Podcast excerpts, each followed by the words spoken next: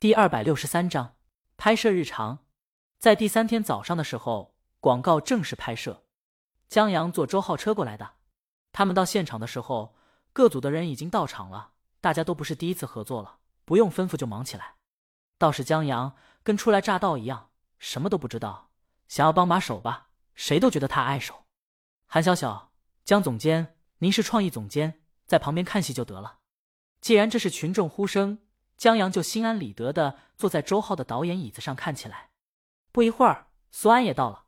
江阳惊讶：“你这来的够早的呀，这还没到时间呢，女演员也没到呢，暂时还拍不了呢。”苏安掏出手机：“来的早就对了，来来来，玩一把。”江阳服气：“你这网瘾可不小。”苏安搬一把椅子坐下：“还不是因为你，我本来就玩这游戏上瘾，玩了删，过个小半天又想玩。”就又下载下来，然后输上两把，又觉得耽误事儿，就又删了。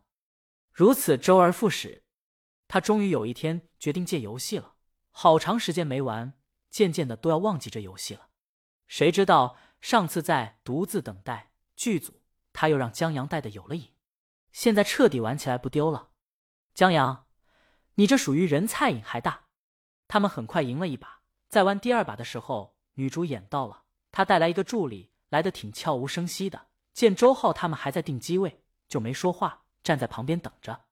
在江阳拿了一个人头后，偶然抬头，才发现女演和助理到了。那女助理还在拿手机拍他。江阳习以为常了，虽然作为大魔王老公不大出名，但偶尔也有人能认出他。他站起身，让女主演坐。他坐在旁边的苹果箱，就是剧组用来垫东西的箱子，继续跟苏安玩游戏。在一些剧组，对女生做苹果箱有忌讳，觉得人不干净什么的，也有一说是不让做镜头箱子。其实这话就扯了，镜头箱谁也不能做，里面的镜头挺金贵的。女主演谢江阳一声，江阳没听到，他目光在手机上。老苏啊，你这技能丢的也太不准了。苏安，他走位好，大哥，他直线走你脸上的。苏安振振有词，我预判他走位，谁知道他预判了我的预判。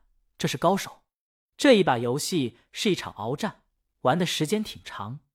就在江阳和苏安终于赢了欢呼的时候，李青宁打来了电话：“别嚷了，我老婆电话。”他接通，李青宁在那头说：“他下午要到演播大厅看节目。江阳他们拍广告所在的影视园有京都电视台的演播大厅，舞台甚至专门为了这次浪姐搭建的。今天是初舞台，歌曲、服装全是浪姐们自己选的。”他今天下午要待一下午，午饭跟江阳一起吃。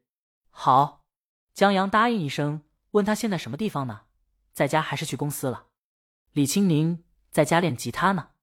江阳抱怨：“你和吉他在一起的时间比跟我在一起都长。”李青宁翻了个白眼：“吉他的醋你都吃。”他们挂了电话以后，苏安招呼江阳继续玩。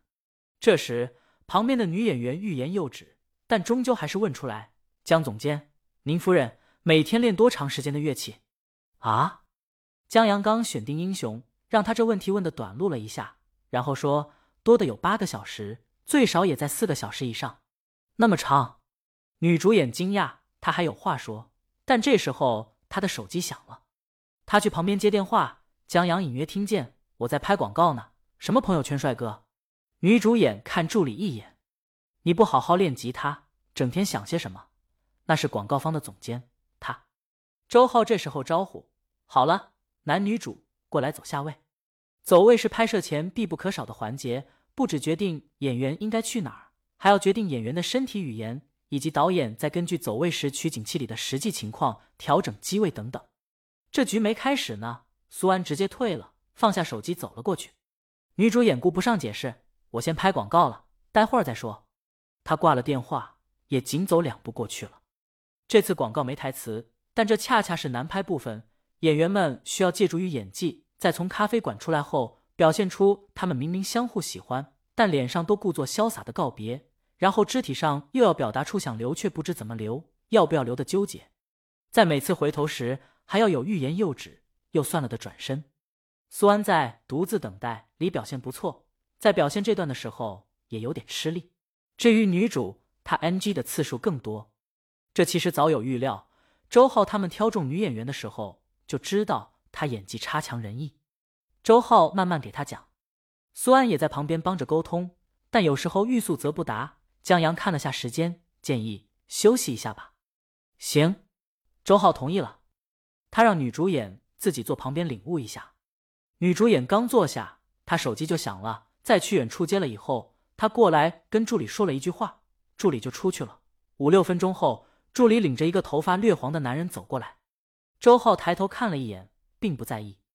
这探班的常有，带着亲朋过来的也有，只要不影响他们拍摄，周浩都懒得管。女主演把男人拉到一旁：“你怎么跑这儿来了？”男人笑：“我就过来看看。”女主演问他：“你不练吉他了？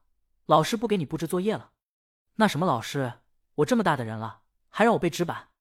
男人小声嘀咕说：“他的吉他水准够用了，现在许多新派吉他手，什么乐队主唱都是入门伴奏级别的。”只要不是即兴独奏 solo 或者用吉他音乐创作，压根不用的背什么纸板。